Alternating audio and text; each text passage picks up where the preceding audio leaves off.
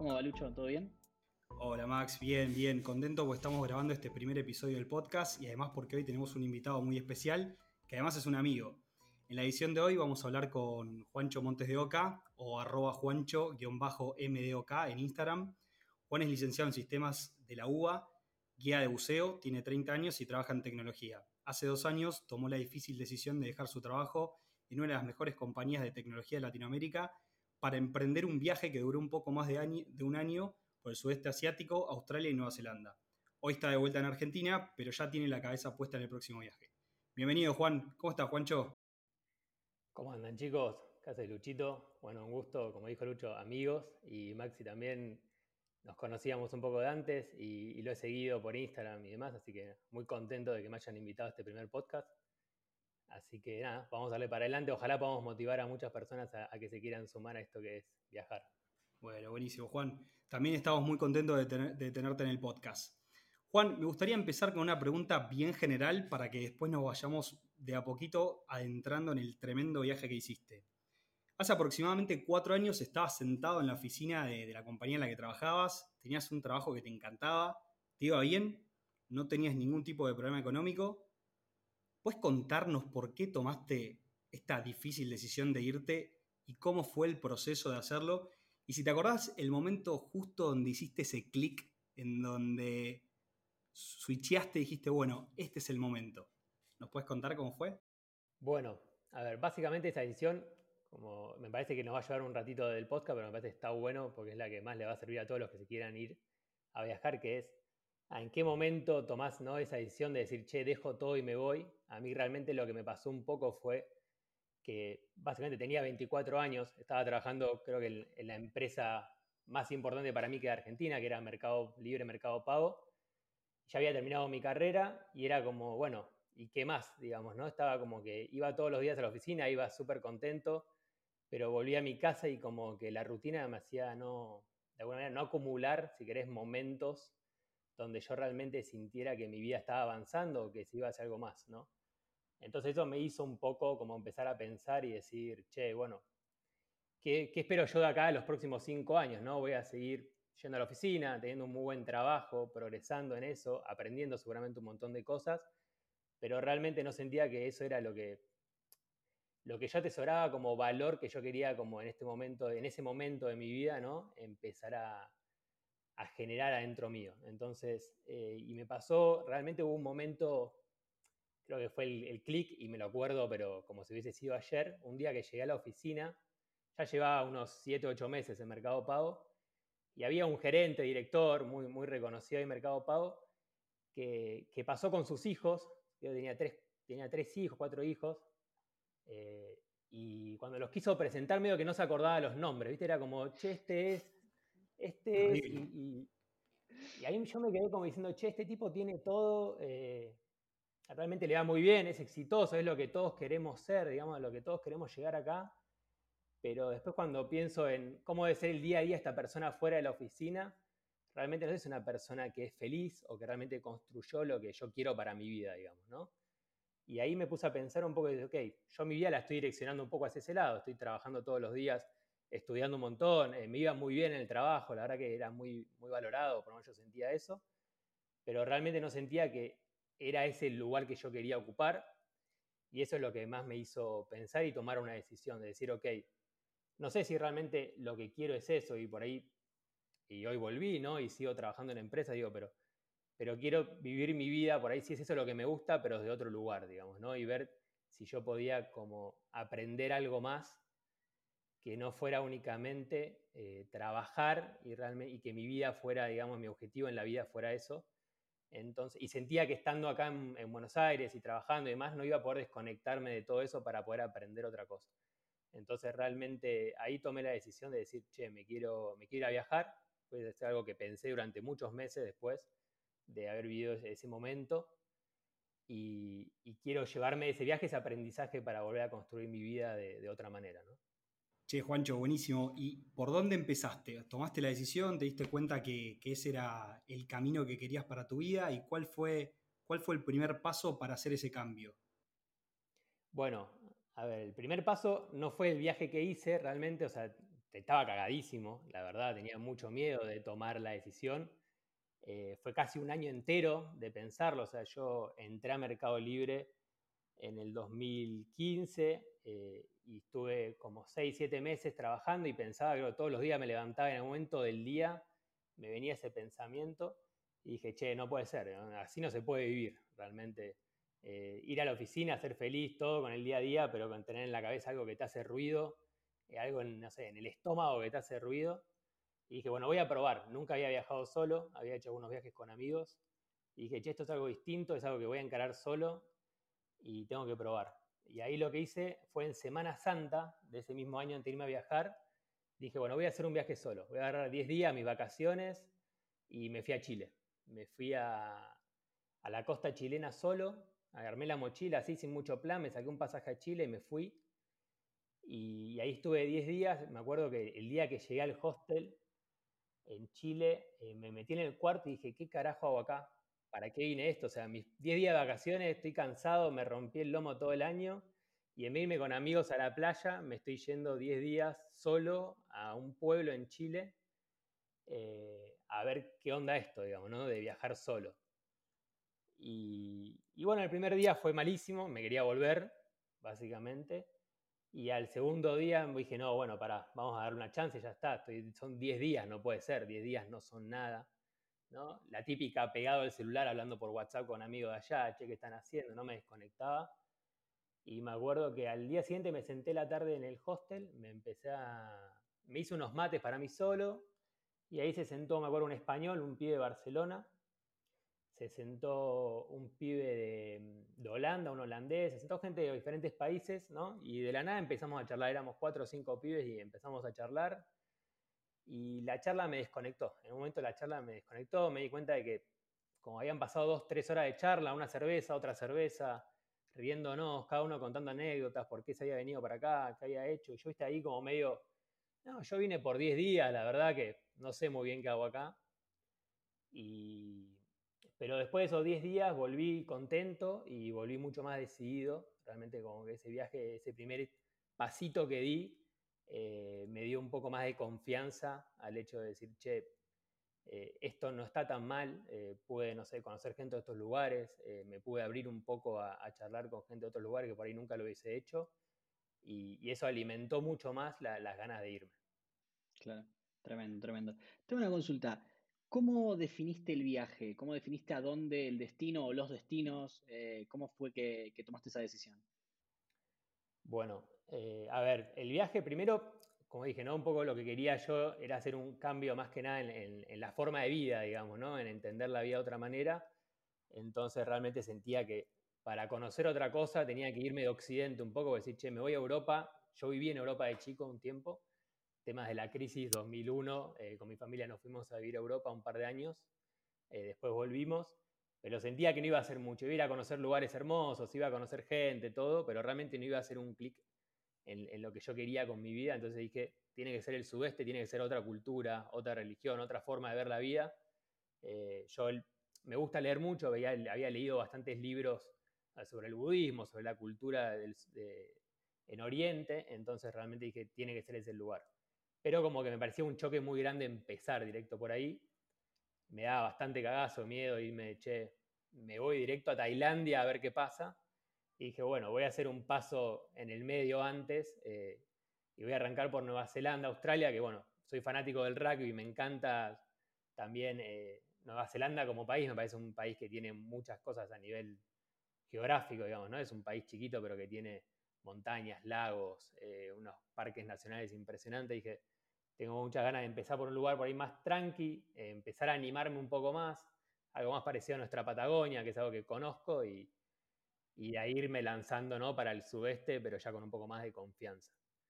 Pero básicamente fue eso, o sea, no hubo, la verdad que no hubo mucho más plan que, el decir me quiero ir y, y, el objetivo de lo que quería lograr con el viaje, ¿no? Che, buenísimo. ¿Y cómo arrancaste esa, esa primera etapa? ¿Definiste Nueva Zelanda? ¿Qué hiciste? ¿Sacaste un pasaje? ¿Te fuiste? ¿Empezaste a hacer un research? ¿Te metiste en alguna comunidad para investigar de qué iba? ¿Cómo fue ese proceso? Decidí Nueva Zelanda más o menos unos tres meses antes de irme. Y de hecho, para ganar confianza, lo que hice fue, me acuerdo, tres meses antes de irme y encaré a mi jefe en la oficina y le dije, che, en tres meses me voy. Te lo digo ahora, me acuerdo que lo metí en una salita de reunión a mi jefe y le digo, te lo cuento ahora porque por ahí después no me animo, digamos. Entonces, mm. eh, hoy me animé, venía como días así, eh, llevaba como, iba, llegaba el lunes y hoy le cuento, no, bueno, el martes.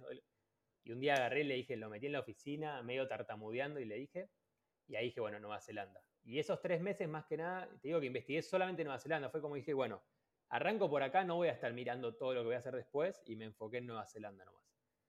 Y estuve los tres meses mirando, ok, ¿cómo lo quiero recorrer? Llegaba a, a Auckland yo, al norte. Eh, tenía nada más que pasaje de ida a Nueva Zelanda, era lo único que había sacado. Y dije, ok, quiero más o menos recorrer Nueva Zelanda durante un mes, un mes y medio, y recorrerlo completo. Mi idea era, ok, quiero hacer un round trip arrancando por el norte, yendo a la isla sur de Nueva Zelanda y volver. La verdad que no conocía a mucha gente en Nueva Zelanda, tenía un conocido de, de Ushuaia, yo soy de Ushuaia y tenía un conocido allá, pero muy lejano, era como una persona con la hablaba cada tanto. Así que lo que más hice fue investigar en Facebook, en blogs. Eh, terminé en un grupo de WhatsApp de gente que estaba en Nueva Zelanda, pero realmente la mayoría de las cosas que investigué fue por redes sociales. Y había armado el viaje eh, pensando en irme en estos Kiwi Tours que hay en Nueva Zelanda. Hay una especie de, agencia de viaje interna que se llama Kiwi Tour, que vos sacás un ticket indistinto por X cantidad de días, poner por un mes, y el Kiwi Tour, el colectivo, te levanta en una ciudad y te deja en otra y vos vas recorriendo y te lo vas tomando cuando vos querés. Entonces, ese era lo que había definido para irme a Nueva Zelanda. Lo gracioso fue que... Perdón, Maxi. No, no, no, tranqui, tranqui. Decime, decime, decime. No, lo, gracioso fue que yo ya tenía todo definido y me iba un jueves a la, jueves a la noche, viajaba para Nueva Zelanda. El domingo anterior, un chico de Neuquén que estaba en Nueva Zelanda escribe en Facebook. Eh, se me acaba la Working Holiday, me quedan dos meses eh, y nada, tengo auto y voy a hacer un viaje de por un round trip por Nueva Zelanda desde Auckland a darle la vuelta. Eh, Fran, le mando un saludo que ahora está en, Australia hace un par de años. Y nada, y le agarré y le escribí, che, mirá, eh, estoy viajando a Nueva Zelanda el jueves, el pie se quería ir el lunes, me acuerdo. Escribí un domingo y era tipo, yo mañana pasado me voy. Le digo, si vos me bancás al, al viernes a la mañana que llego, eh, yo me voy con vos. No sé, o sea, no te conozco, pero somos los de la Patagonia, teníamos la misma edad más o menos. En ese momento yo tenía 26, él tenía 27. si querés, nos vamos juntos. Y agarra y me dice, sí, de una, yo te paso a buscar por el aeropuerto. Y le dije, bueno, dale, perfecto. Eh, no nos conocíamos de nada, no hicimos ni una llamada. Todo esto fue chat por Messenger de Facebook en ese momento. Y, nada, y así fue. Así fue que me subí al avión, cancelé todo lo que había planeado de, bus turístico y demás. Y llegué a Nueva Zelanda. Y así como llegué al aeropuerto, me, me pasó a buscar él con el auto y arrancamos. ¿Y cómo fue esa experiencia de estar con, alguien que no terminás conociendo? Porque en definitiva, más allá de alguna coincidencia de haber vivido en el mismo lugar y compartir algo de la cultura, ¿cómo fue la convivencia, el viaje, el round trip? ¿Cómo, cómo fue esa experiencia? La verdad que fue increíble. Eh, lo gracioso fue que, bueno, llegué, me bajé al aeropuerto, no estuve ni, ni 10 minutos en Oakland, que era la ciudad, porque directamente él me pasó a buscar el auto, ya tenía el todo cargado en el auto para arrancar viaje. Y de sorpresa, eh, había un, chico samoano, que era amigo de él del club de rugby con el que estaba jugando en Oakland, que se había sumado la primera semana al viaje y nada, me lo terminó contando ahí. Así que éramos tres. Era Fran, el samoano, eh, Dan, que también eh, un tipazo, Dan, y, y, yo, y nada, y arrancamos viaje los tres. Y al principio fue gracioso porque con Fran era nada, empezamos a hablar un montón, a hablar un montón, a hablar un montón. Yo todavía, dos semanas antes, había dejado mi trabajo en Argentina en Mercado Libre, estaba en otra realidad completamente distinta a la suya, ¿no? Que él llevaba un año en Nueva Zelanda trabajando en la construcción, en el campo, en un montón de lugares. Eh, pero nada, empezamos a hablar. Eh, la verdad que lo que más me, me, resultó fue abrirme un poco a él, ¿no? Contarle realmente mi realidad de mi viaje y demás. Eh, realmente te encontrás viajando con gente que está muy abierta a escucharte, a, a conocer tu historia, a conocer por qué estás eh, viajando y demás, ¿no? Ellos también se abren mucho a contarse mucho, ¿no? De, uno mismo, de por qué están ahí, de cómo lo vivieron viviendo y demás. Y, nada, y fue mucho hablar. Me acuerdo que el primer día no paramos de hablar, creo que fueron 14 horas hablando sin parar.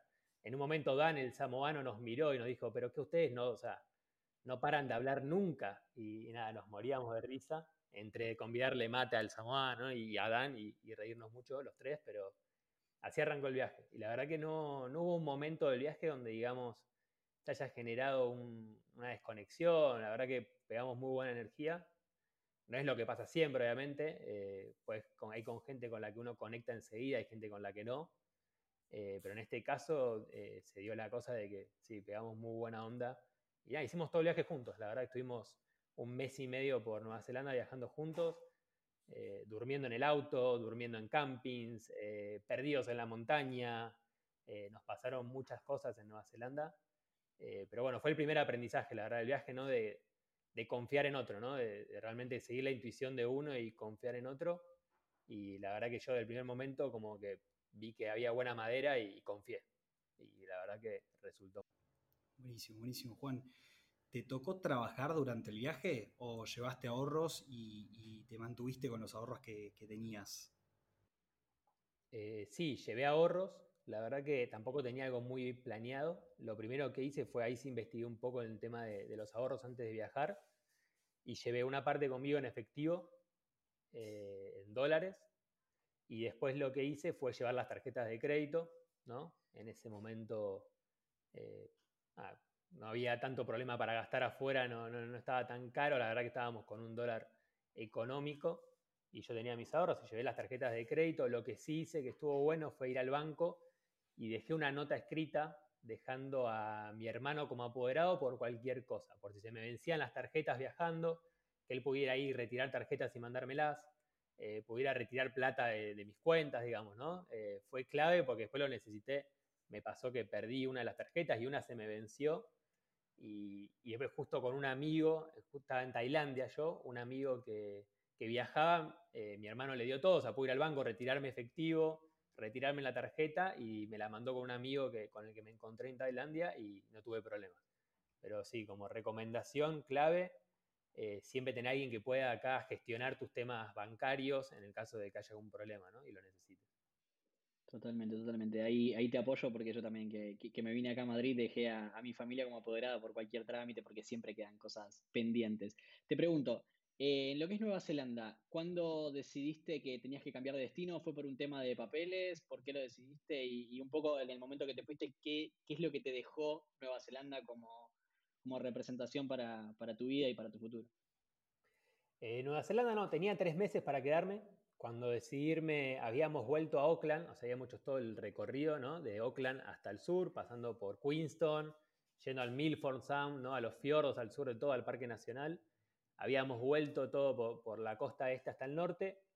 Y una vez que llegamos a Oakland me pasó un poco que, bueno, mi, eh, amigo, digamos, Frank, tenía que volver a trabajar él. Había decidido ponerse a trabajar un poco más antes de irse. Y, yo había quedado medio ahí como varando. Eh, realmente lo que, había, lo que quería conocer en Nueva Zelanda ya sentía que ya estaba, de alguna manera.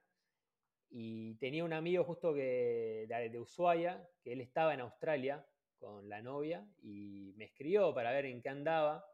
Yo en ese momento venía hablando con una, asociación eh, de Fiji que se estaban como intentando recuperar la isla y Fiji había pasado por todo un tema de un huracán, un, tsunami habían tenido y había un par de organizaciones que estaban reconstruyendo zonas de Fiji y, estaba hablando con, ellos para irme para Fiji. Pero bueno, me escribió mi amigo estaba en Australia, che, ¿querés venir para acá? Eh, te puedes venir unos días y después te vas a Fiji venía a conocer Australia. Australia estaba en mis planes, pero estaba como medio en duda. Y cuando él me escribió dije, che, qué bueno, realmente algo que, que me hubiese gustado del viaje era hacer algo con un amigo, o sea, compartir parte del viaje con un amigo. Eh, yo pensé que no lo iba a poder hacer porque realmente el viaje lo había planeado solo y no tenía ningún amigo por ahí en el recorrido. Y se dio la casualidad que este amigo estaba ahí, que se había quedado unos días más y, ahí decidí, che, bueno, me saco un pasaje a Australia, fue medio así de un día para otro eh, es muy barato viajar de Nueva Zelanda a Australia, está muy cerquita, y me saqué un pasaje de ida a Australia y ahí me fui. Eh, en sí, Nueva Zelanda lo que me dejó realmente, creo que fue esto un poco lo que te dije, ¿no? que para empezar a viajar, eh, sí o sí uno tiene que, abrirse un poco a confiar, ¿no? A confiar eh, en otros. sí o sí vas a llegar a un lugar donde vas a estar solo y, tenés que empezar a, poder confiar en otros. Eso por un lado. Y después dejarse abrirse a conocer el lugar como el lugar es, ¿no? Creo que Nueva Zelanda nos abrió la oportunidad de dormir en el medio del bosque, de conocer cascadas, eh, lugares impresionantes. Y fue el primer paso de empezar a decir, che, los lugares hay que, no hay que adaptarlos a uno, sino que hay que empezar uno a adaptarse al lugar para, para conocerlos realmente como son. Te consulto, eh, a nivel hospedaje, ¿cómo lo fuiste manejando? O sea, ¿siempre fue a través de casas de amigos? ¿Cómo, cómo manejaste ese tema que es bastante complejo en general? Varió muchísimo. En Nueva Zelanda fue todo camping y grandes dormidas en el auto. Creo que la mitad del viaje fue camping, la otra mitad del viaje dormimos directamente en el auto. Paramos, creo que dos días nomás en hostels a bañarnos, a hacer un poco más de, pulcritud, digamos, de alguna manera y después sí, Australia, por ejemplo, alquilé en una casa el tiempo que estuve, conviví con roommates eh, durante el tiempo que estuve en Australia. Y después en el sudeste asiático eh, es muy barato, realmente no hay tanta, no vas a conseguir tantos lugares por ahí que te hospeden, si, viajas sin tiempo, sin organización, cuesta un poco más. Entonces eh, hice mucho hostel eh, en el sudeste asiático, básicamente porque nada, era muy barato en ese momento, eh, te salía alrededor de 100 pesos la noche, en pesos argentinos de ese momento, dormir en lugares increíbles aparte, o sea, ibas rotando, depende del lugar, pero era muy barato, así que hice muchos hostels en, el sudeste asiático. Excelente, excelente. Y te consulto, eh, experiencia de hostel en el sudeste. La gente en general, hay mucha gente que ni siquiera tiene experiencia en hostel en Europa, que les da miedo, es algo que es bastante bastante complicado, así que contanos cómo fue. La experiencia de hostel en el sudeste, a ver, eh, lo primero que te encontrás son las redes, ¿no? las camas con, con los tapasombras, esto, las redes para tapar a los insectos y demás, algo que uno no está acostumbrado. Después los empezás a valorar un montón, ¿no? Y los amás y, te deprimís cuando no están porque sabes que te van a comer los bichos a la noche. Eh, pero bueno, es muy distinto, ¿no? Ya de por sí las personas que te reciben en el hostel, los tailandeses y demás, son gente muy abierta, muy, muy divertida en su forma de ser, muy relajada. No vas a encontrar realmente gran pulcritud a la que uno espera por ahí en Europa o en otros lugares, pero sí todo es, lindo a su forma, digamos, ¿no? Todo es muy natural, la mayoría de los hostels las cosas están hechas en madera, eh, los almohadones están en el piso, eh, la gente se sienta todo donde quiere, eh, no hay mucho problema, digamos, la atención es buenísima, la gente la verdad que es muy atenta pero obviamente es muy distinto a lo que uno se puede encontrar e-, en Europa. Además, ¿no? Los bichos, si hay un mono andando por ahí, el mono va a andar por ahí. Si hay un lagarto gigante que viene justo a saludar y va a pasar, o sea, la gente convive con eso y, está todo bien y uno tiene, como, como te digo, ¿no? Adaptarse al lugar al que uno va para disfrutarlo y no esperar que el lugar se adapte a uno. Che, Juancho, buenísimo, buenísimo todo esto que nos estás contando. Quiero saber un tema que, que me preocupa personalmente y es la salud. La salud en el sudeste asiático. ¿Cómo, contame cómo fue eh, la experiencia de contratar un seguro, si tuviste algún inconveniente y cómo lo resolviste en caso de que lo hayas tenido. Bueno, dale, tuve varios problemas de salud, no se asusten igual, ¿no? Pero justo me pasó, en Nueva Zelanda y en Australia por suerte no me pasó nada, eh, la verdad que la zafé bastante bien. Saqué un seguro de viaje, de Asiscar por un año cuando me fui a viajar. Eh, la verdad que me resultó re bien. No sé la experiencia que habrán tenido nosotros, pero cuando lo necesité usar, lo usé. La primera vez que lo usé fue en Tailandia. Eh, yo en Koh Tao, una isla en Tailandia, en el sur, en el Golfo de Tailandia, estuve viviendo un tiempo haciendo el curso de, guía de buceo. Y bueno, en, haciendo el curso, ya uno se adapta a la vida del lugar, me, uno camina en pata por todos lados, eh, la verdad que uno empieza a desprotegerse un poco, tuve varios accidentes. En un accidente me, arrancó un pedazo de pata, de pie, del costado. Tuve que acudir a una clínica y la verdad que fue la atención, creo que la mejor que tuve en mi vida. Eh, fui a una clínica en una isla que no tiene más de 7.000 personas y con el seguro de vida me atendió un médico tailandés, excelente, Eh, las enfermeras también excelentes, me atendieron, me, limpiaron la herida. Él me hizo todo, la, todo el contacto con Asiscar, eh, llamó, habló bueno, en inglés con Asiscar y le explicó toda mi situación. Después Asiscar habló conmigo, en ningún momento pagué nada, en ese mismo momento mandaron la factura, en ese mismo momento el médico me atendió, me dio los medicamentos para que, para que yo pudiera tomar, digamos, la medicación por si me agarraba fiebre o alguna infección y demás. Eh, me cosió la herida en el momento, la verdad que excelente. Eh, pero bueno, me pasó algo gracioso, que fue que fui como a la semana a curarme de vuelta la herida, a hacerme una curación, porque iba cada tanto a hacerme curación con el médico. Y una vez que fui me había lastimado de vuelta, nada, una boludez, el tipo me limpió y me llaman de Asiscar y me dicen, eh, ¿cómo estás? ¿Cómo estás de, la herida que tuviste? Porque, nada, nos contó el médico que fueron como 20 puntos que te tuvo que coser en la herida, habían sido 5, no habían sido 20. Y claro, cuando veo la factura, eh, el médico había pasado como que había salido, como decirte, una cosa de 5 mil dólares. El, el tema que había sido gravísimo, casi me muero, y en realidad había sido algo bastante tranquilo. Así que lo que recomiendo es tengan cuidado, lean las facturas, vean qué es lo que dice el médico, porque bueno, ellos quieren facturar, te atienden de 10, por lo menos me atendieron de 10, pero eh, le quisieron facturar a Ciscar todo lo que, lo que pudieron, y lo que te pasa es que vos tenés un cupo en el viaje, entonces eh, si vos no te das cuenta y te facturan lo que quieren, algún día vas a tener que ir y de repente no vas a tener más cupo porque el tipo facturó lo que quiso, ¿no? Eh, nada, como recomendación nomás, pero me atendieron de 10, la verdad. Claro. Increíble, increíble. La, viveza criolla ahora es la viveza del sudeste La viveza tailandesa, pero fue tremendo. Full, tremendo. Eh, te quería consultar, a nivel de lo que habías comentado anteriormente, del tema del curso de buceo. ¿Cómo fue? ¿Qué largo tiene el curso de buceo? ¿Dónde se puede realizar? ¿En dónde lo hiciste vos? Bueno, la verdad que nunca había sido muy fanático del agua, eso fue lo primero. O sea, yo soy de Ushuaia, el agua está muy fría, la gente normalmente no se mete mucho a nadar. Eh, de hecho, estaba justo antes de la entrevista leyendo mi, libro de viaje con escribir varias cosas y la primera vez que hice snorkel en mi vida fue en Pipi, en Copipi, cuando estuve en Tailandia. Fue la primera vez que hice snorkel en mi vida, de ver pececitos y, encontrarme con ese mundo medio marino que me fascinó, pero no estaba en mis planes. En ningún momento el buceo estuvo en mis planes eh, de viaje.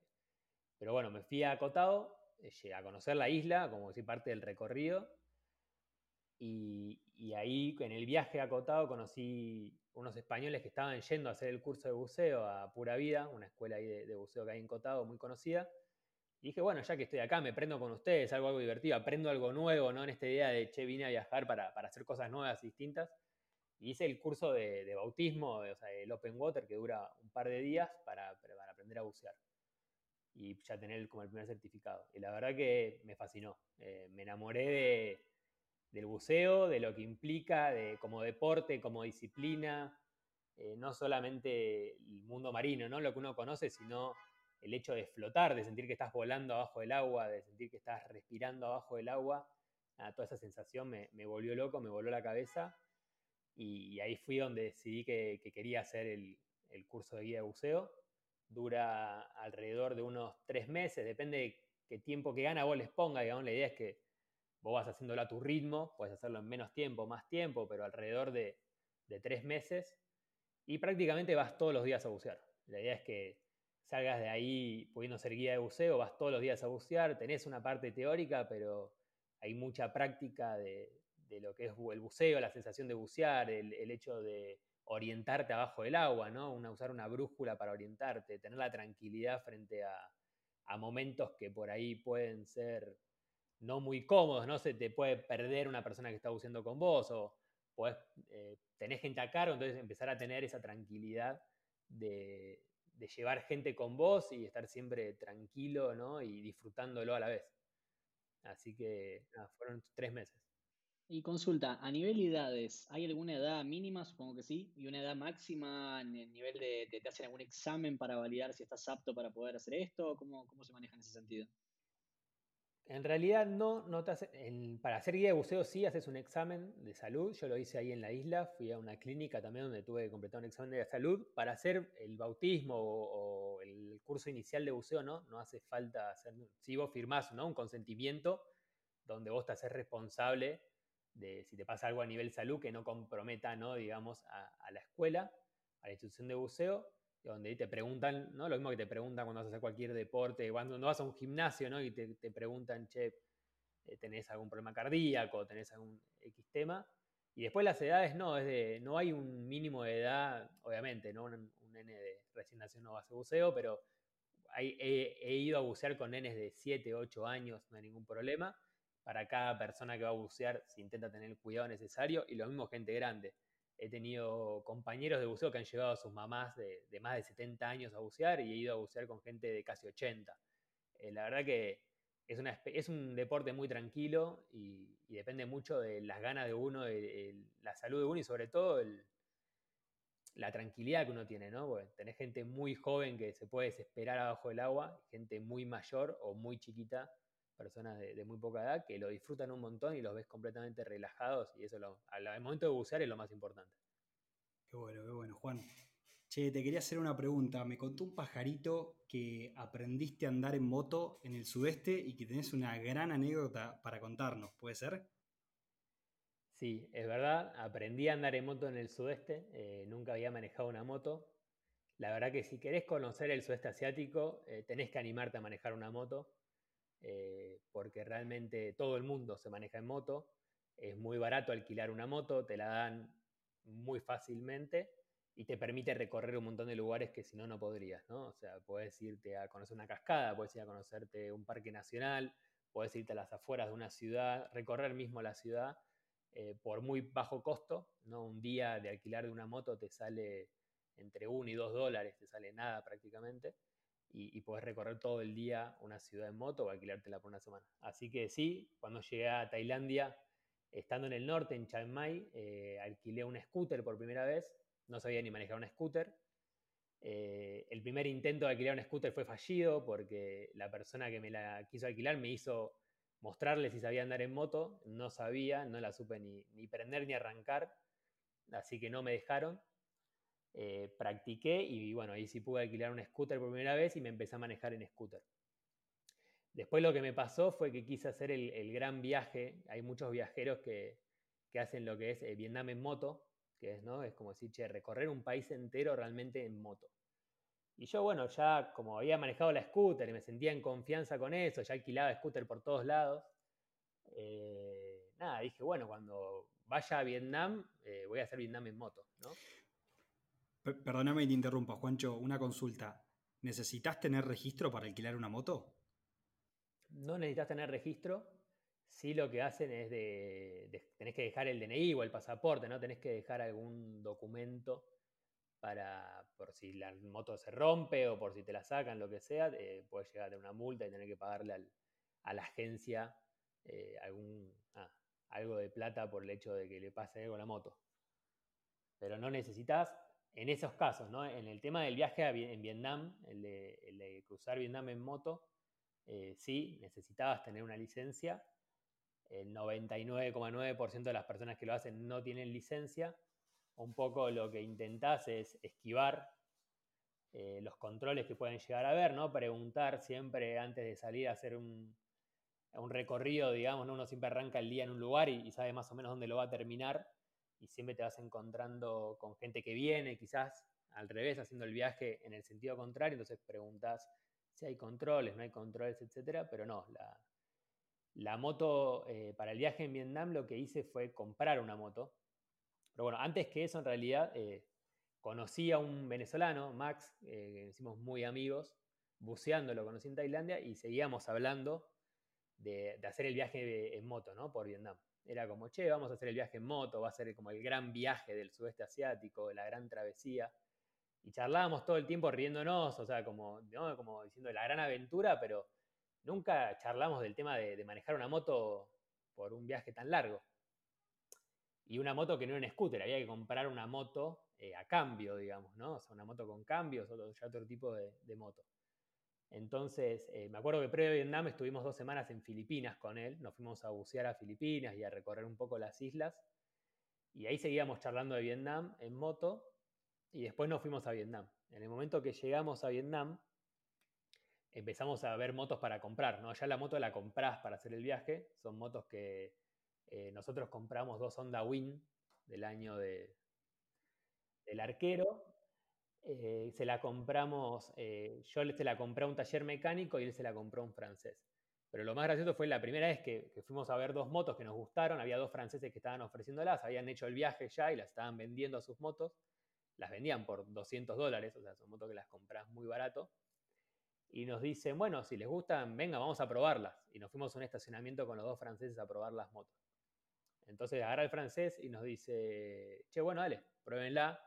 Y yo lo miro al venezolano, a Max, y le digo, bueno, dale, eh, probá, yo no sé andar en moto, le digo. La verdad que aprendí a hacer scooter, esto no lo sé usar, probá vos, después me enseñás. No, yo tampoco, me dice el venezolano. ¿Cómo que vos no sabes andar en moto? Yo pensé que vos sabías andar en moto. No, le digo, pero ¿cómo? Y ahí llevábamos un mes viajando juntos y en ningún momento habíamos hablado del hecho de decir, che, ninguno de los dos sabe andar en moto. O sea, podríamos haber alquilado una moto antes, haber practicado, haber hecho un montón de cosas, pero no, bueno. Así que nada, los franceses se nos cagaron de risa, literal. Ustedes dos están locos. Intentamos arrancar la moto, no pudimos, yo casi me caigo, fue un desastre. Y nos dijeron, yo les recomiendo que se tomen el colectivo y hagan Vietnam en colectivo. Disfruten Vietnam, recorran en colectivo, sean muy felices, pero no agarren una moto porque se van a matar. O sea, ustedes van a salir a la ruta en moto. Bueno, así que ahí volvimos bastante decepcionados de esa primera, esa primera incursión. Me acuerdo, nos sentamos en, una vereda, nos compramos unas cervezas, los dos callados, no nos mirábamos, cara de enojo los dos, y nos tomamos la primera cerveza y ya cuando iba a arrancar la segunda, ¿viste? Lo miro y, le digo al venezolano, che, no, pará, yo vine a hacer Vietnam en moto, eh, no me voy a ir sin hacer Vietnam en moto. Eh, alquilemos una moto, practiquemos un par de días y nos vamos algo que te pasa un poco cuando empezás a viajar es que ya después de unos meses agarrás cierta confianza, ¿no? Como cierta energía donde decís, che, yo esto puedo, digamos, si ya vengo a hacer todo lo demás, eh, ¿por qué no voy a poder con esto? Así que ese mismo día, esto era más o menos como las 2 de la tarde, alquilamos una moto en un taller y empezamos. El mismo tipo, el, el señor del taller nos empezó a, él a indicar, che, mira que el pedal, el cambio, hace para abajo y cambia, hace para arriba, y tenés que hacer esto, lo otro. Él nos veía hacer la vuelta manzana. Nos pasamos, arrancamos a las 2 de la tarde y empezamos a hacer vueltas manzana. Una vuelta manzana yo y cambiamos con el venezolano, otra vuelta manzana hacia el venezolano, así por el medio de Vietnam. ¿no? Estábamos en, a todo esto estábamos en Ho Chi Minh, ¿no? en el sur de Vietnam. Y ahí, en el medio de la plaza, y le dábamos la vuelta manzana y cambiábamos. Después dos vueltas manzana, después, bueno, salimos a una calle principal, a una avenida. Y así de a poquito, y estuvimos todo el día, creo que hicieron a las 9 de la noche, hasta que terminamos de practicar. Y, ahí un poco la, moto nos gustó en sí. Y dijimos, che, ¿por qué no le compramos esta misma moto al tipo del taller? Y le preguntamos si la vendía, la vendía por 200 dólares, entonces le compramos la moto. Y al rato que volvíamos con la moto al, al hostel, eh, pasaban estos dos franceses que nos habían querido vender la moto y, al venezolano, además mi amigo, le había gustado una de las motos. Entonces dijo, bueno, yo le voy a comprar la otra a estos franceses. Y fue y le compró la moto. Entonces, la verdad que pasamos de, las 10 de la mañana, donde estábamos totalmente frustrados, que no habíamos podido eh, manejar las motos en el, en el estacionamiento con los franceses, a 10 de la noche del mismo día, donde ya teníamos las dos motos compradas y ya más o menos que habíamos agarrado confianza. La verdad que lo, lo, pensábamos los dos y es una locura. O sea, tenemos las motos compradas, vamos a hacer Vietnam en moto. Y ahí fue que dijimos, bueno, vamos a hacer una cosa. Eh, nos vamos a dormir temprano y salimos mañana, ¿para qué vamos a esperar más tiempo? Salgamos mañana 4 de la mañana, que no va a haber autos, nada, no sabíamos ni dónde estábamos, ¿no? Porque decís Vietnam, a cualquier hora que salgas a la calle está lleno de motos, autos, camiones, vacas, lo que sea cruzando la calle. Entonces dijimos, bueno, nos levantamos 4 de la mañana y salimos. Salimos ruta y encaramos para el norte. A todo esto terminamos conociendo gente en el hostel, saliendo a tomar algo, volvimos 3 de la mañana, semi borrachos, y dijimos, bueno, mañana descansamos y al otro día salimos, ¿no? Claramente. Y no, nos levantamos tipo 12 del mediodía, yo me levanté y dije, bueno, ¿qué vamos a hacer acá en Ho Chi Minh, una ciudad grande? Eh, algo que te pasa cuando viajas es que las ciudades grandes te empiezan como a molestar un poco, a hacer ruido y preferís estar en los lugares más tranquilos, de playa o, parques nacionales y demás, era como que ya me quería ir de, la ciudad. Entonces le dije, lo desperté al venezolano y digo, che, ¿qué? Carguemos las mochilas, todo y nos vamos. Bueno, bueno, dale. Cargamos mochilas, casco, obvio, ¿no? Nos habíamos comprado algunas cosas, nos habíamos comprado guantes, eh, nos habíamos comprado el casco, nos habíamos comprado unas gafas, ¿no? Para, el tema de, la visión y demás, más o menos que estábamos ahí equipados eh, y salimos con las motos. Claramente no sabíamos que, claro, hay que poner la mochila, hay que agarrarle peso a la moto, que es otro equilibrio, todo, así que nada, los primeros, la primera hora creo que fuimos a 15 kilómetros por hora, eh, intentando no caernos de la moto. Pero bueno, y después fue pasando el tiempo, una hora, dos horas arriba de la moto, ya habíamos agarrado ruta ya saliendo de, Vietnam con los primeros camiones que nos empezaron a pasar, nosotros al costado de los camiones. Creo que nunca transpiré tanto en mi vida, nunca transpiré tanto en mi vida. En el medio eso nos agarró la lluvia, todo primer día en moto. Nos agarró la lluvia saliendo de Vietnam. Parábamos, nos pusimos como los para lluvia, esto, ¿no? Los, cubre y, y seguimos. hicimos como unas seis horas en moto. Y en un momento ya, como que miramos y estábamos como ya lejos de la ciudad y me acuerdo que había unos, allá hay muchos cafecitos, ¿no? Porque la gente está todo el tiempo moviéndose entre las ciudades y demás, y cada 50, 60 kilómetros vas a encontrar un cafecito eso bien de campo, ¿no? Un cafecito es la señora que está ahí con, sus cosas, su mesita haciendo café, y vos parás con la moto al costado de la ruta y te tomás un café, ¿no? Y paramos. Me acuerdo que nos miramos con, el venezolano y, los ojos, pero creo que eran más grandes que, no sé, que, que los del Nemo cuando estaba ahí sorprendido y no lo podíamos creer. Ninguno de los dos creo que lo podíamos creer. Habíamos hecho nomás, creo que habíamos estado seis horas y habíamos hecho 150 kilómetros, o sea, no habíamos hecho nada, ¿no? Pero nos sentíamos los reyes del universo, básicamente, ¿no? Habíamos logrado de no saber manejar la moto a haber salido. Y, la verdad que fue una, locura, eso creo que nos, cargó de mucha energía, de mucha confianza. Y, así de a poquito empezamos, día a día, eh, a recorrer Vietnam en moto del sur hasta, hasta el norte. Sí, Juan, yo te, quería hacer una pregunta relacionada con, el round trip este de moto. ¿Alguna vez falló la moto? ¿Tuviste algún inconveniente técnico con la moto? Eh, sí, la moto falló, creo que día por medio durante el viaje. Eh, pensar que son motos compradas que la usó un mochilero atrás de vos y otro y otro y otro, y son motos muy viejas. De hecho, las motos que nosotros teníamos no tenían no le funcionaba ni el, reloj para saber cuánta nafta tenías, digamos, no sabías cuánta nafta tenías. Complicado. Y no te funcionaba, sí, y no te funcionaba tampoco el kilometraje, no sabías a qué velocidad ibas tampoco.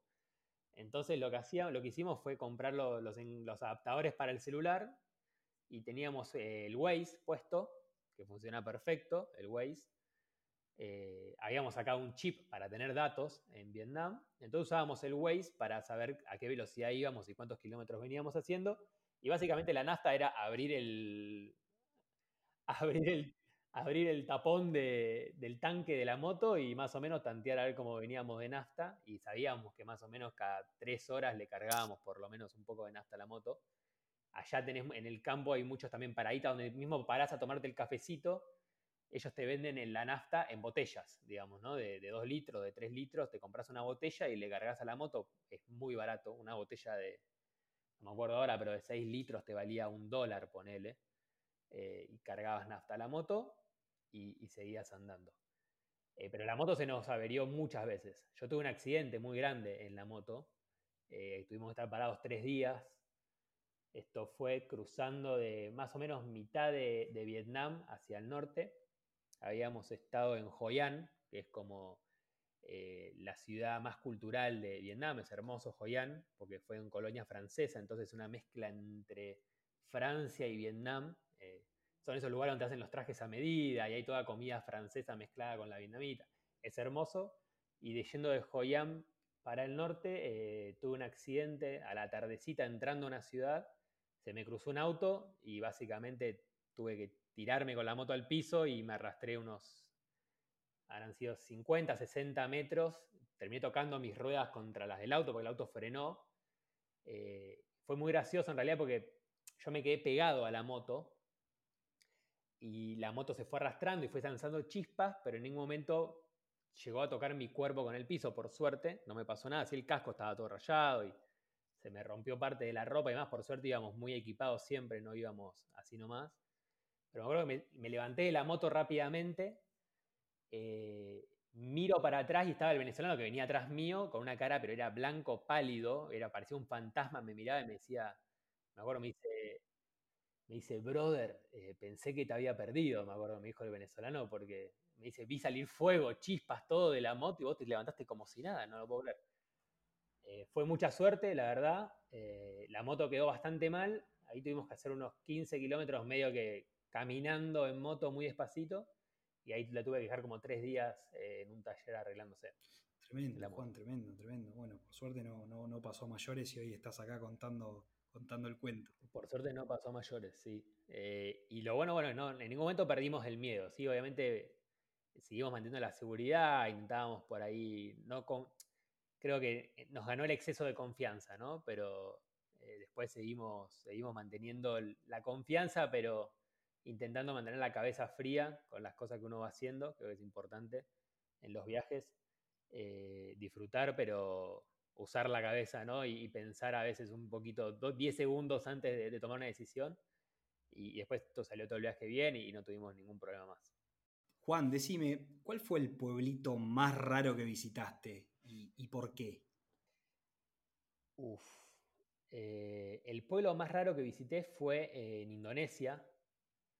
Yo, después de conocer Tailandia, ¿no? Fui bajando, me fui a Malasia, el primer país que, yo conocí después de Australia, viajé a Tailandia. De Tailandia me fui a Malasia y de Malasia, ya habiendo empezado a bucear un poco, eh, me fui a Indonesia.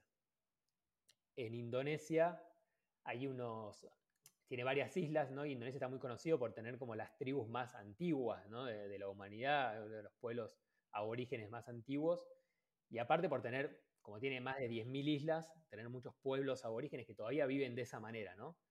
Entonces realmente tenía muchas ganas yo de, irme a conocer eh, un pueblo, por lo menos, que todavía estuviera viviendo bastante lejos por ahí, ¿no? De, lo que es la, civilización. Así que me fui hasta la isla de Flores, que es una isla que está pasando, ¿no? Toda la parte de, de Bali y más, más al sur, te vas a la isla de Flores. Para llegar ahí me crucé en un barco local, de gente local, eh, con todos eh, indoneses, ¿no? Cruzando y llegué a, la isla de Flores y ahí lo que hice fue alquilar un scooter y estuve cuatro días viajando solo por, la isla de Flores, yéndome como al centro de la isla, hasta que llegué a unos pueblitos aborígenes que todavía viven de esa manera, digamos, ¿no? O sea, no, tienen contacto con el dinero, ni ellos cultivan sus cosas, de hecho tienen a, sus propios muertos, digámoslos, los, los, entierran ahí en el medio del pueblo, ¿no? Viven todos en comunidad, cada uno se va haciendo la casa del otro, cuando hay una familia nueva que se casa, entre todos le construyen la casa al que sigue. Y, ahí estuve todo un día, hice cuatro, cuatro, días de viaje en moto también por el medio del bosque, la montaña, para llegar ahí. Eh, fue también una experiencia rara, porque ahí sí lo hice solo esos cuatro días de moto, pero bueno, en scooter tenían bastante confianza. Pero fueron cuatro días donde no hablé con nadie prácticamente, porque era toda gente que nadie sabía hablar en inglés, no había turistas, no había mochileros, me crucé con un francés nomás en, un ratito en el viaje, en un café, eh, y después estuve prácticamente cuatro días solo, que me vino bien también, estuvo bueno, porque realmente eh, fueron esos cuatro días que, me sirvieron para conectarme mucho conmigo mismo, para escribir, para pensar y demás, hasta que llegué a ese pueblo y dije, wow, eh, gente que vive de esta manera y que no que conoce un poco de la civilización, ¿no? Porque la gente del gobierno, de la municipalidad y demás va y los visita y los ayuda con cosas y demás, pero que mantienen su vida totalmente fuera de, la modernidad, ¿no? Claro. Sí, te pregunto, eh, a nivel idioma, comentabas un poco el tema del inglés. Imagino que en Australia, en Nueva Zelanda no habrás tenido mayores problemas, son, países un poco más eh, urbanizados y, evolucionados a nivel económico, en el resto de los países y bueno, y en este pueblito, ¿cómo te comunicaste? Porque imagino que en el pueblo ese difícilmente hablan inglés. Nada, creo que te comunicas por, por la onda que le pones y por la energía, creo que sí, como dijeron ustedes, Nueva Zelanda eh, y Australia te comunicas en inglés perfecto. En muchas zonas turísticas del sudeste asiático ellos saben hablar inglés, ¿no? Porque se dedican al turismo, entonces no tenés problema. Mal, mal que bien te comunicas y te entendés.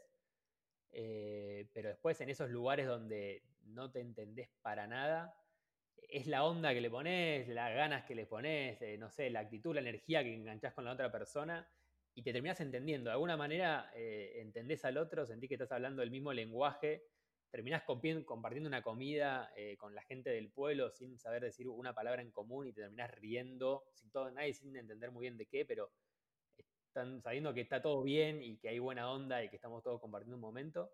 Y creo que también es un poco, ¿no? De dejarse llevar por eso.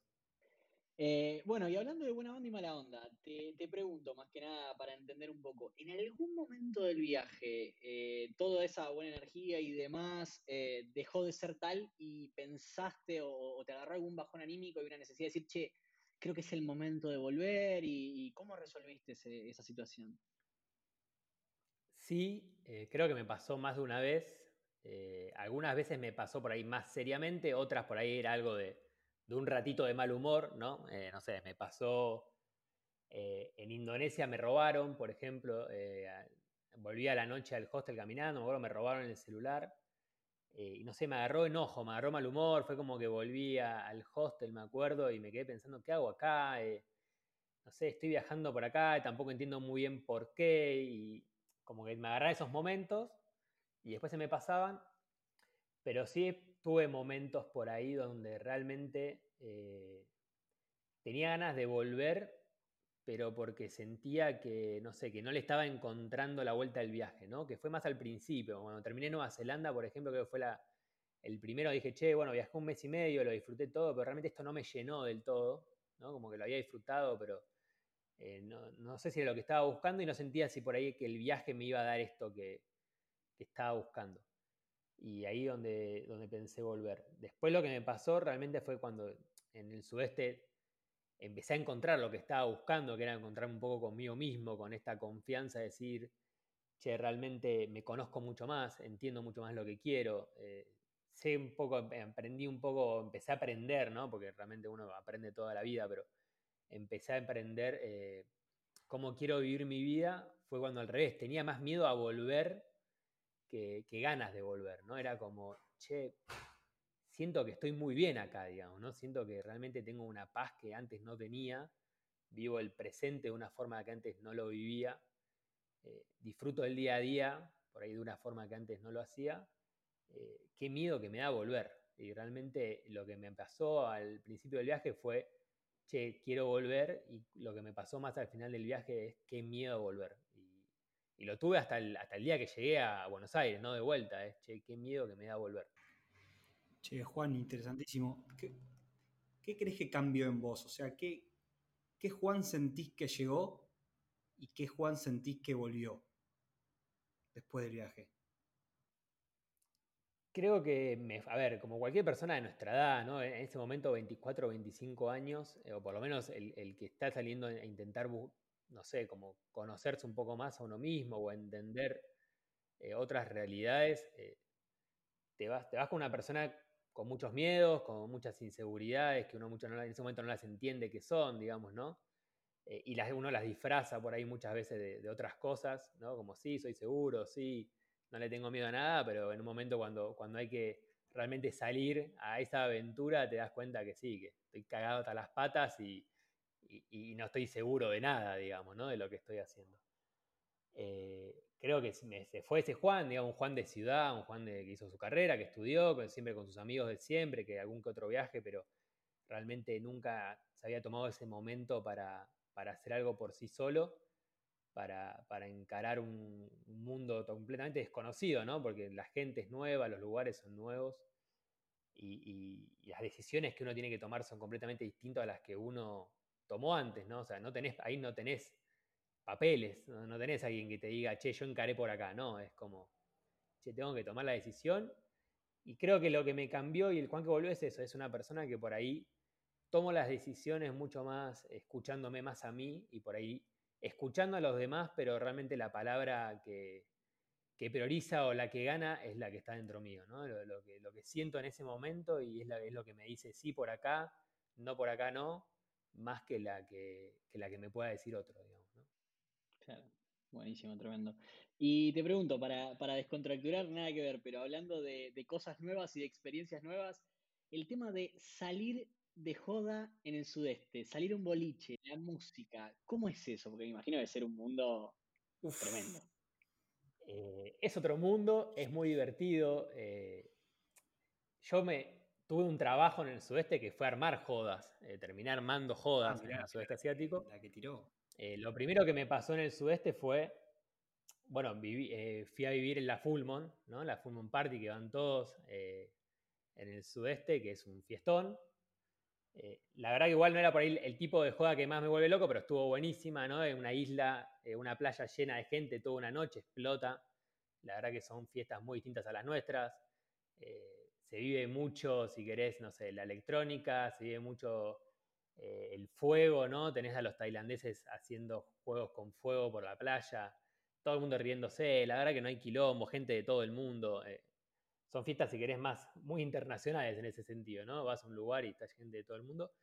Después la siguiente fiesta increíble, que fue la que más me gustó de todas eh, que tuve, fue el Año Nuevo tailandés, ¿no? El Año Nuevo budista, que es eh, el Songkran, que le llaman ellos, que es el 14 de abril, que básicamente separa el país, ¿no? Lo que pasa con los tailandeses es que ellos no trabajan todos los días, digamos, ¿no? Tienen que vivir, los, supermercados abren de lunes a lunes, los negocios, los lugares para ir a comer, todo abre todo el día, la gente labura todos los días, pero el Año Nuevo tailandés, el Año Nuevo budista, eh, tiene su, fiesta, que es una fiesta que es de agua, digamos, ¿no? Es como si fuera un carnaval para toda la ciudad, para todo el país en realidad, depende de la ciudad en la que estés, es uno o tres días o más días. Yo en este caso lo pasé encotado con todos mis amigos de la escuela de buceo en ese momento. Y fue un día entero donde la isla entera paró y desde las 10 de la mañana hasta las 2 de la mañana del otro día nos estuvimos tirando agua, emborrachándonos por la isla, yendo de una playa a la otra, yendo de una pileta a la otra, con toda la gente de ahí, o sea, los nenitos del lugar te, te manguereaban, pasabas con la moto y te manguereaban, las, las, las, viejas se tiraban agua entre ellas, los tipos salían, los monjes también andaban por ahí tirando agua. Era una fiesta de toda la ciudad que no la podías creer, no la podías entender, era como volver a tener 12 años de vuelta, pero la mezcla también del alcohol y la joda y las fiestas en la playa y todo, y por toda la ciudad tirándose agua. Eh, no sé, si alguien en algún momento va a Tailandia, recomiendo eh, intenten enganchar con esa fiesta, porque es algo que no se lo van a olvidar en su vida. Eh, vivir una fiesta donde es toda una ciudad, todo un país festejando, y nada, se vive algo que es increíble. Bueno, vamos a tener que ir, Juan, ya nos lo, lo vendiste fuerte. Che, eh, recién comentabas que, trabajaste como guía de buceo y además trabajaste organizando fiestas. ¿Tuviste alguna otra experiencia laboral que nos quieras contar? Sí, la, primera experiencia laboral que tuve fue cuando estuve en Australia. cuando estuve en Australia en realidad iba a ir por una semana a visitar a mis amigos que estaban en Australia y me iba a ir. Y mi amigo, el que estaba en Australia, eh, había hecho un, había contratado un relocation, que después podés agarrar un auto que está en una ciudad de Australia, ¿no? y la agencia que alquila autos necesita que alguien se los lleve a otra ciudad. Entonces vos no pagás, básicamente te metes en la página, decís que vas a hacer un relocation, ves si hay algún auto disponible y te vas de la ciudad en la que estás a la otra ciudad en los días que la agencia lo necesita. Vos pagás nada más que la nafta y un, mini, un seguro muy barato para el auto. Mis amigos estaban en Nusa, entonces me dijo, che, mirá, vamos a hacer una semana de viaje hasta, hasta Sydney, si, llegamos a Sydney, después vos hacer lo que quieras. Ellos después al otro día se tomaban el avión para irse de Australia. Entonces nada, hice el relocation con ellos, entonces, y cuando llegamos le digo, che, bueno, mira, voy a intentar 3, 4 días a ver si consigo algo de laburo o lo que sea, y si no me las tomo a Australia, porque la verdad que Australia es caro. Para estar sin laburar y sin habértelo planificado, es caro. Entonces, eh, llegué llegamos a Sydney, ellos se fueron, y yo agarré, bueno, me quedé dos días en un hostel y mientras estaba en el hostel me puse a buscar eh, laburo y casa. Dije, bueno, a ver si consigo una casa para alquilar una habitación eh, por un mes y después veo si consigo un laburo o algo. Y nada, agarré, empecé en Facebook, empecé a buscar los grupos de Facebook de argentinos en Australia, buscando casas y demás.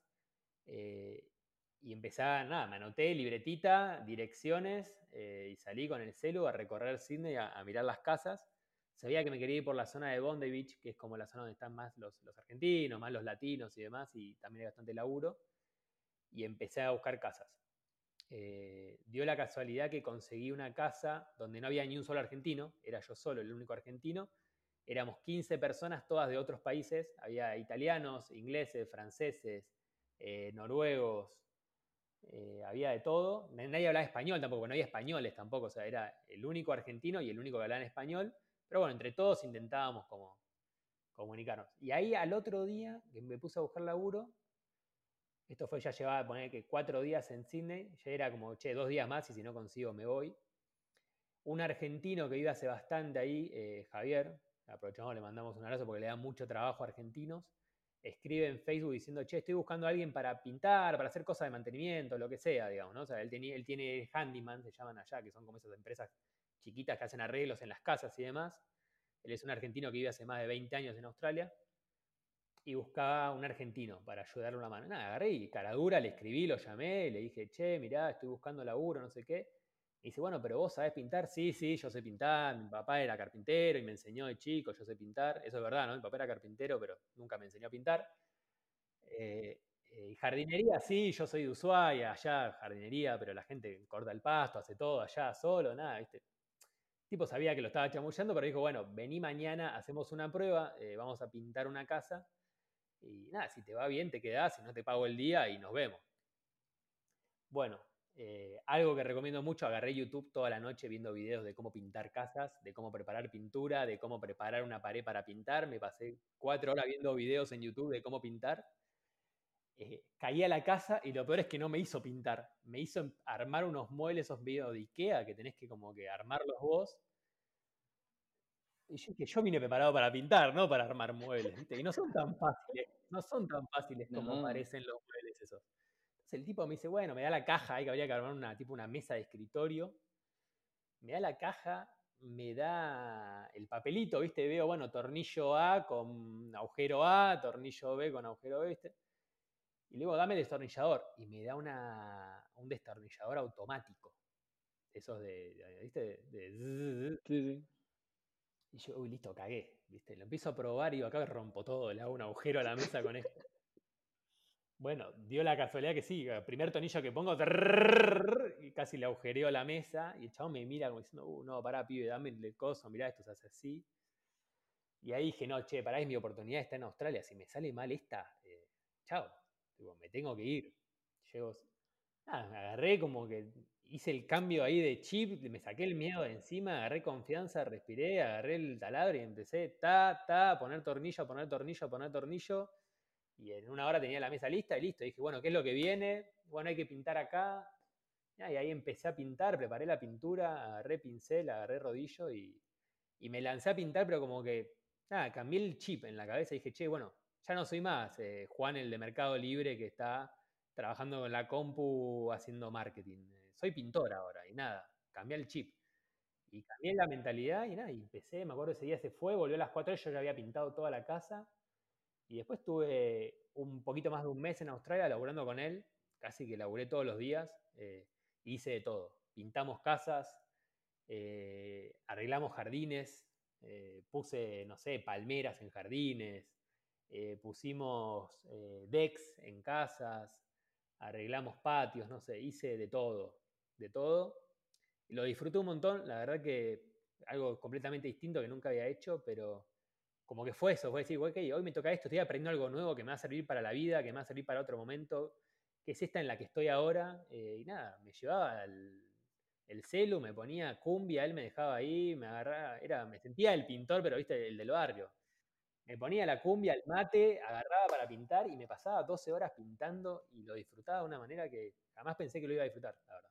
Eran 12 horas que pintaba y me reía solo, eh, y nada, la verdad que lo disfruté mucho, hacer otra cosa que no tenía nada que ver con lo que venía haciendo en mi vida, ¿no? Normalmente. Increíble, increíble. Es que es muy relajante, la verdad, que pintar y armar muebles, cuando empezás con eso es muy entretenido, la verdad. Y bueno, ya saben, si quieren contratar a alguien de pintor o quieren necesitan que le armen mueble de Ikea, bueno, Juancho en Capital Federal está trabajando los fines de semana. Después pasamos el dato. Pues pasamos el dato. Te quería preguntar, mencionaste argentinos, mencionaste Facebook, mencionaste un par de cosas. Te, pregunto, en general en el sudeste asiático, ¿encontrás argentinos por todos lados? ¿Cómo, cómo se da eso? ¿Hay mucha gente viviendo allá? ¿Cómo, cómo se da? Eh, sí, encontrás argentinos por ahí. Eh, los encontrás tanto como gente de otros lugares también, ¿no? Como españoles, como colombianos, eh, como chilenos, después uruguayos también, bastantes. Eh, y después gente de otros países, ¿no? Israelíes, encontrás muchos, eh, europeos en general, alemanes, franceses, eh, por todos lados, pero te los encontrás. yo por ahí lo que recomiendo es, está bueno cada tanto, ¿no? Hacerse el encuentro con, con, un amigo de Argentina, con un hermano y tomarse unos mates. también está bueno abrirse a conocer gente de otros lugares. yo me hice un grupo muy bueno argentinos, porque en la escuela donde trabajábamos en buceo éramos, gran parte de la escuela eran españoles, porque la escuela era de españoles, pero éramos cinco o seis argentinos eh, trabajando en la escuela, de diferentes lugares, eh, cordobeses, eh, gente de Bariloche, gente de Mendoza, gente de acá, de la provincia, uno de ahí de mis mejores amigos de la escuela es de Banfield, el otro de Chivilcoy, gente de todos lados, gente de Capital también, pero por ahí por recomendaciones, hay argentinos por todos lados, si quieren juntar con un argentino a tomarse un mate a un día que tenés mal humor y estás a hablar con alguien, están, lo vas a encontrar y la gente está abierta a juntarse, pero no dejen también de, hacer amigos de otros lugares porque se puede, eh, el idioma no es un impedimento, así que a animarse a, a ser amigos de todos lados. Totalmente. Juan, como para ir cerrando, ¿querés dejarle un mensaje a todos aquellos que pasaron o están pasando por la misma situación que vos tienen ganas de irse, pero están en dudas o no se animan? Eh, sí, obvio. A ver, eh, el mensaje que puedo dar es, básicamente, o por lo menos lo que yo aprendí es que vida hay, una sola. Eh, si realmente hay algo adentro tuyo que te está diciendo, que te está haciendo ruido, que no te está dejando dormir y eso dura mucho tiempo, por algo es. Eh, dale bola, date bola a vos mismo, digamos, ¿no? A vos misma. Eh, y escuchate, ¿no? Escucharse un poco más. Eh, creo que en la ciudad o a veces en el día a día no se escucha mucho y está siguiendo un poco el ritmo de los demás. está bueno frenar, escucharse y si realmente te dice ese rato que tenés, te dice, che, me tengo que ir, intentarlo. La verdad que siempre podés volver, al mes podés volver, a la semana podés volver, al año podés volver, volver siempre se puede. Eh, las cosas normalmente están muy parecidas a cuando te fuiste, el que cambia es uno. Eh, y casi siempre, o por lo menos por las experiencias que yo conocí y la mía personal, siempre uno cambia para mejor. Así que no, nunca te vas a arrepentir de, de haberlo hecho y en el caso mío de haber vuelto, en el caso de otros de seguir viajando. Así que por mi parte, animarse. Totalmente, totalmente, comparto, comparto tu opinión.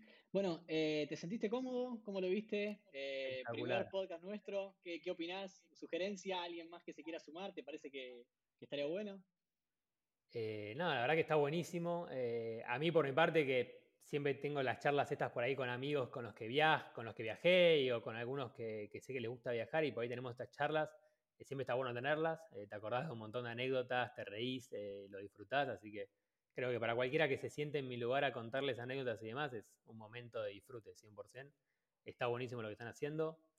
Creo que les va a encantar a, la gente que, lo escucha, que se quiera animar. Bueno, para reírse un rato, para viajar desde casa. Yo uso mucho podcast, escucho muchos podcasts de viajeros eh, para viajar estando en casa y reírme un rato de las anécdotas. Así que para el que no se anima a viajar o no tiene ganas, eh, le va a servir para reírse también y para viajar desde casa. Así que está buenísimo lo que están haciendo. Si querés contactar a Juancho, podés escribirle en su cuenta arroba juancho-mdok en Instagram o a nosotros a través de arroba como irse de ar. Gracias por estar del otro lado y nos vemos en el próximo capítulo de Cómo irse podcast.